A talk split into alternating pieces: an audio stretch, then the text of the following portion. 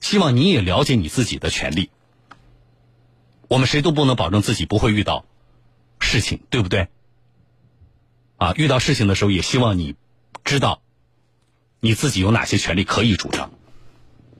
好了，小东有话说，我来说下件事儿啊。呃，一段时间以来，我会收到一些听众朋友给我发的信息，而且这些信息呢，似乎就是这几年呢、我收到的要更多一些，关于订立遗嘱。这几年似乎我收到越来越多的听众朋友有这方面的咨询。我曾经在节目当中呢，也和中华遗嘱库的工作人员呢，就这个事情呢，呃，进行过采访啊，就大家都关心过的一些问题给予了解答。那么今天为什么再提这个事情，是因为一仍然有一些听众朋友呢，对于订立遗嘱有一些疑问，啊，这是第一。第二就是中华遗嘱库江苏分库啊，他们前段时间呢办了一场特殊的叫阅卷会啊，阅卷会，这不是个考试啊，简单说，他们出了一个试卷儿，这个试卷上呢有五道题啊，请你去找。其实这五道题呢是五份遗嘱，但是这五份遗嘱里都有不规范的地方，那么请大家去找茬儿，找错误。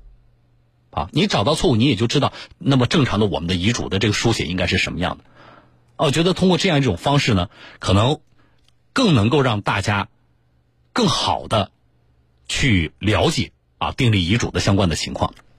我把这个他们出的这五道题呀、我也不跟大家卖关子，我直接把答案就贴在后边了，大家去微信后台看。啊，给我微信发关键词是九幺幺，阿拉伯数字九幺幺，你就能够看到题目是什么，然后下边其实跟着的是答案。啊，你先不看答案，你先看，如果仅是看这个题面的话，你能不能够找出问题来，好不好？还有就是接下来，呃，我来连线的这个我们的工作人员，啊，我会进一步的就相关的问题也帮大家来问一问啊。好，没加微信的朋友，在你的手机微信添加朋友当中呢，搜索我的名字“小东”这两个字，拂晓的小东方的东，找到一个叫小东的微信公众号加关注啊，加上关注之后，给这个叫小东的微信公众号发三个数字九幺幺啊，阿拉伯数字九幺幺，你能够看到就是刚才我说的这个这张试卷吧啊，大家可以去看一看。好。我马上来连线的是中华医嘱库江苏分库的主任黄海波黄主任啊，我们一起来就大家关心的一一些问题了解一下。黄主任您好，哎，贾东老师你好。您好黄主任，你们出的这个试卷，黄主任我也看了一下啊。如果仅看题面呢，我是看出了一些错误，但是其实我没有全找出来。啊哈、哈，就是我们选择的这五份这个遗嘱，算是呃大家犯错比较多的吗？对，是比较常见的一些错误。啊总共五张试卷里面有十二处错误。啊，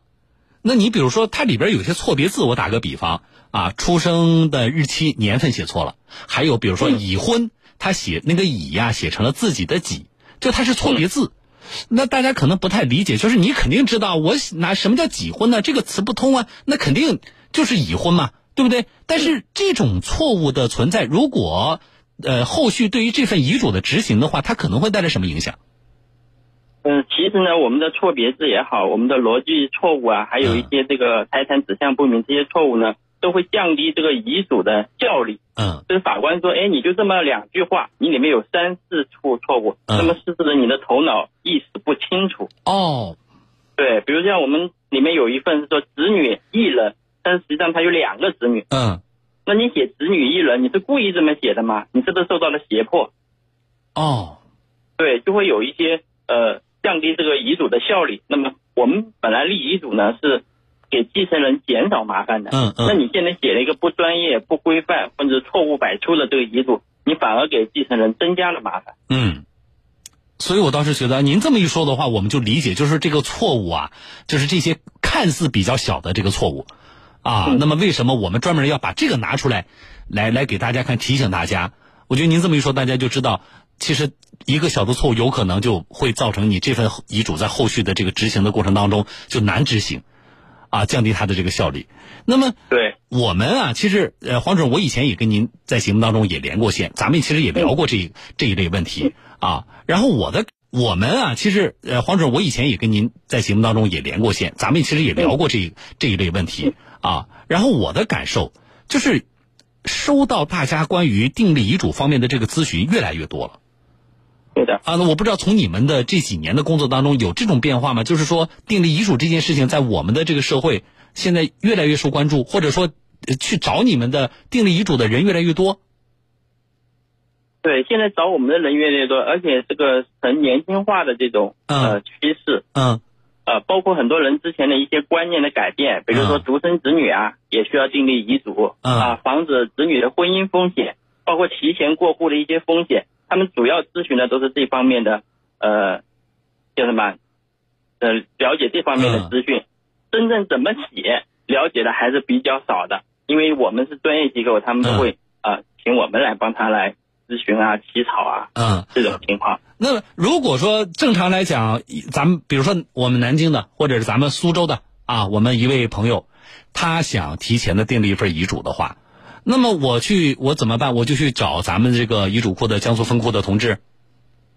对他首先过来呢，会有一个咨询。嗯那咨询的话，我们会了解他的家庭情况嗯啊，了解他的那个财产情况。那么告诉他，如果他不订立遗嘱，那么他的财产会有什么流向？嗯是不是跟他的意愿相符？嗯我这里可以点两呃，除了我们这个试卷上的这些常见的错误之外，我还可以举两个例子给好你的给我们观众朋友听一下啊。第一个是什么呢？您的意愿啊。我有一次接待了一对夫妻，嗯呃，这对夫妻呢非常简单，他们呢父母已经走了啊，只有一个孩子，一个女儿，嗯但是他们两个人在自己家里做了份遗嘱，是相互继承，就是老伴走了给我，我走了以后给老伴，哦这是大多数夫妻的一个愿望。嗯但是他们进来咨询的时候，我发现阿姨的身体呢明显没有叔叔的好。嗯那她有这个意愿，能不能写是可以写的，但是我们会告诉她相应的风险。像像这对夫妻呢，这对叔叔阿姨有什么风险呢？嗯如果阿姨先去世了，嗯那么她把自己的百分之五十的财产交给了叔叔打理，嗯那么叔叔就可以完全处理这套房子。嗯那么有可能她未来觉得孤单，找一个老伴，嗯啊，未来跟老伴的关系好，她可能就会把这一套百分之的房子拿出一部分给后老伴。嗯，不全部给到他唯一的女儿了嗯啊，那等于说阿姨的这百分之五十由叔叔来处理了。那么我们问阿姨，您愿意吗？嗯阿姨明确表示我不 愿意，我的百分之五十的财产我是一定要给我女儿的。哦但是你现在你的意愿是给叔叔了，嗯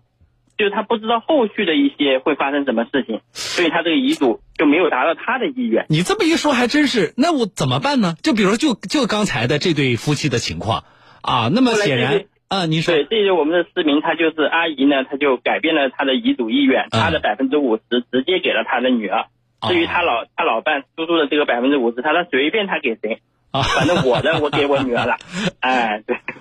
啊，我觉得这个还真是值得我们听众朋友就是呃注意一下。其实我们以往大家更关注的就是说，呃，我现在我这种意识高了啊，我在法律上，呃，我这个财产的这种权属啊，应该是给谁的？这个似乎大家现在了解比较多。但是呢，其实我们订立遗嘱跟这个呃法律的相关的这个规定其实是不冲突的。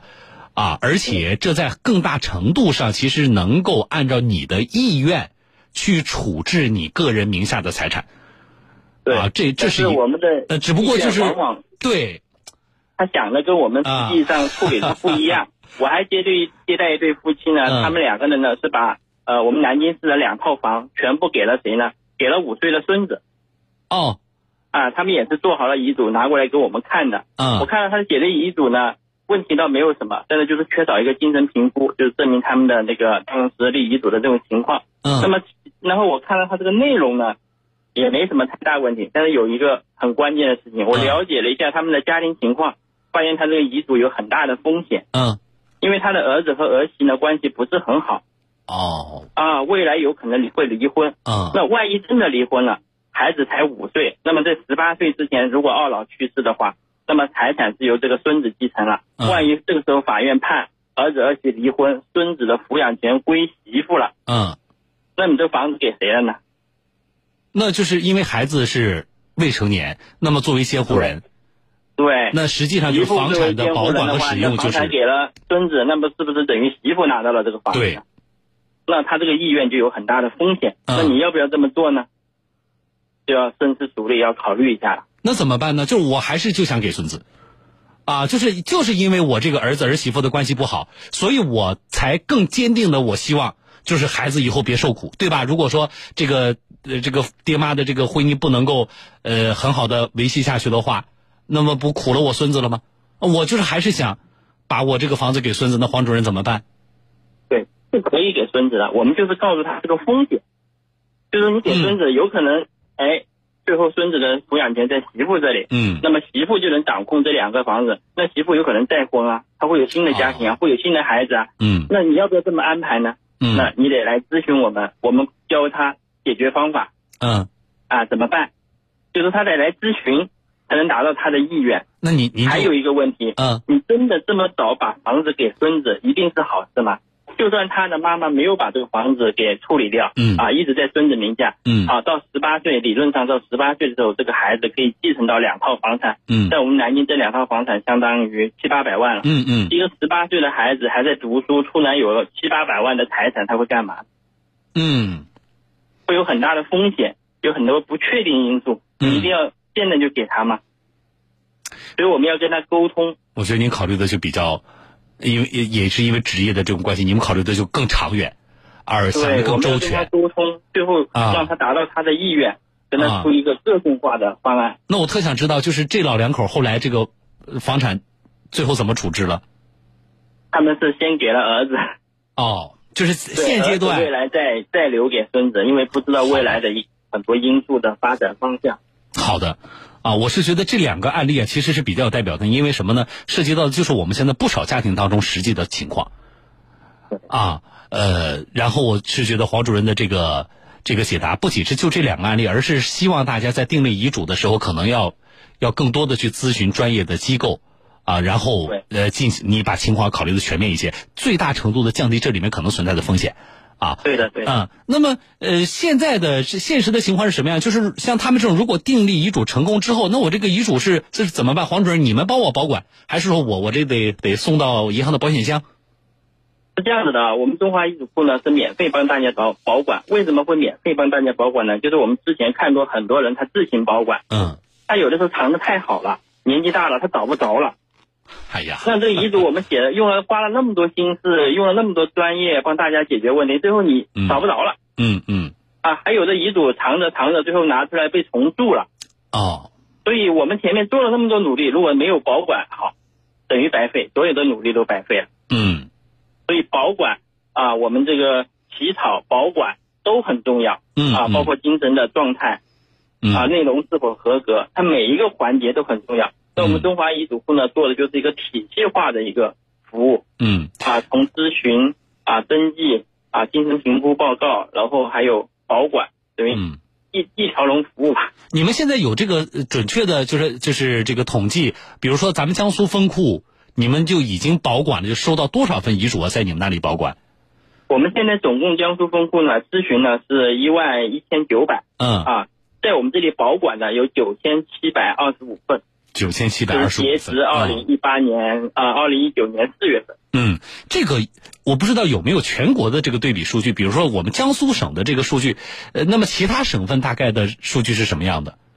那我们呃南京的数据是低于那个北京、上海和广州的哦，啊，啊，因为但是比大多数城省市越发达省份还是它要，的那个对城市越发达，它的这种意识就更强。嗯那我们呃南京的话，目前有大概一百四十万的呃老年人，嗯在我们这里只保管了不到一万份，嗯，就很多人还是没有立遗嘱的意识嗯，啊，好的总觉得家里没问题，嗯总觉得不会有问题。嗯嗯，我们当然希望大家还是那个这个平安，呃，对一切顺利啊。但是呢，其实。呃，订立遗嘱是在一定程度上，呃，也是做的一种就是风险防控的这样的一种对一份工作啊。而且呢，我觉得是这样的。今天呢，请黄主任给大家介绍更重要的是什么呢？就是是否订立遗嘱这件事情的必要性啊。我觉得这个权利还是在大家自己去考虑和决定啊。但是呃，请黄主任这个介绍是想特别针对于有订立遗嘱想法的这一部分朋友。啊，你要知道，这个可不是咱们自己在家写，呃，这个拿张纸啊写两段，我留个手印儿签个名，啊，就就可以的。这里边可能一个是法律效力问题，另外一个这里存在着很多的，比如说它的规范性，直接会影响到后续的遗嘱的这个效力。啊，非常感谢对的黄主任以上就这个内容给我们介绍，特别是两个生动的例子，谢谢您，黄主任。嗯，好的，谢谢小罗总。好好，我们再见啊。好，嗯，好，再见，好再见。因为咨询的朋友比较多啊，我这里说一下，有很多朋友直接问小东，就告诉我，小东，我们家现在几套房，我我银行存款有多少，我老伴儿有多少 啊，我就非常感谢大家的这个信任啊，非常感谢大家信任。然后小东，我这个我要写遗嘱，我打算把这里边我的百分之二十留给谁，百分之三十留给谁啊？你说我这份遗嘱应该怎么写？ 啊，有钱是是挺好的一件事儿啊，呃，而且我是觉得有我提前做好相关的事情的安排啊，我个人觉得也是挺好的一件事情。但是就是今天呃举这些错误的例子，举这些错误的例子给大家听，就是希望大家呃，既然我们想做这件事情，我希望能够帮助大家了解相关情况，然后帮助大家把这件事情做好。啊，找专业的机构，更严谨的拟定一份啊这样的这个一份遗嘱啊，特别是要避免这里边出现的那那些错误啊，这有点像什么呢？前段时间教大家怎么写借条，对吧？啊，明明是你往外借了多少钱，结果就是因为错了俩字儿，啊，你变成了这个被追债的了。都是这样的啊。去微信后台给我的微信发阿拉伯数字九幺幺，你能够看到刚才小东说有五道错题啊，就是有五份遗嘱是写的有问题的，是比较常见的一些问题。大家去微信后台看啊，给我的微信发阿拉伯数字九幺幺。好了，进广告。